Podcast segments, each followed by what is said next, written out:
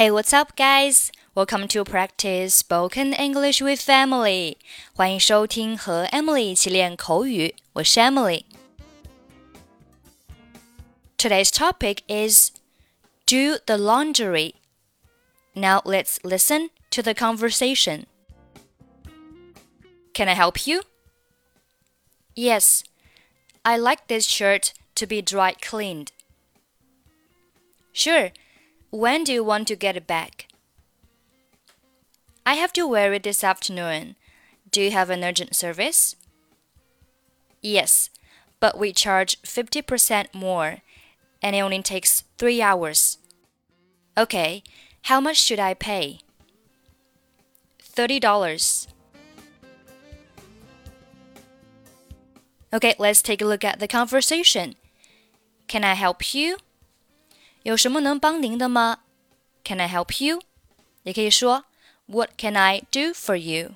或者是 How can I help you？Yes, I'd like this shirt to be dry cleaned. 我想要干洗这件衬衫。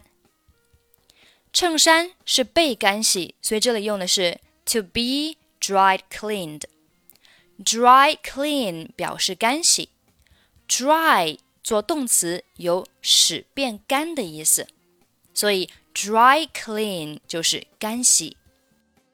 Sure. When do you want to get it back? 好的，你想什么时候拿回你的衣服？Get 什么什么 back 就是把什么拿回去，get it back 就是把这个衣服拿回去。I have to wear it this afternoon. 我今天下午要穿。Have to do something 表示必须做某事，不得不做某事。Wear 动词表示穿。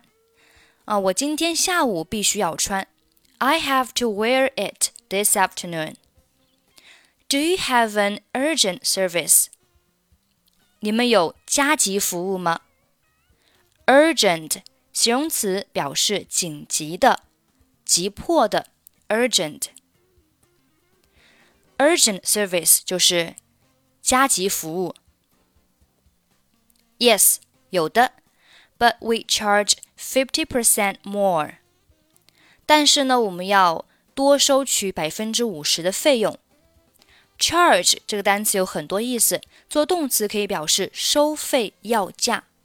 我们要收取百分之五十，就是 charge fifty percent。后面 and it only takes three hours。只需要花三个小时时间，这个衣服就可以被洗好了。那这里是 it only takes three hours，花多长时间？我们用 take 这个单词。Okay，how much should I pay？好的，我要付多少钱？Thirty dollars，三十美元。Can I help you? Yes, I like this shirt to be dry cleaned. Sure. When do you want to get it back? I have to wear it this afternoon. Do you have an urgent service? Yes, but we charge 50% more, and it only takes three hours. Okay, how much should I pay? $30. Okay, that's pretty much for today. 欢迎关注微信公众号“英语主播 Emily”，在公众号里回复“节目”两个字，即可加入本期节目的跟读版本以及语音打分。I'm Emily. I'll see you next time. Bye bye.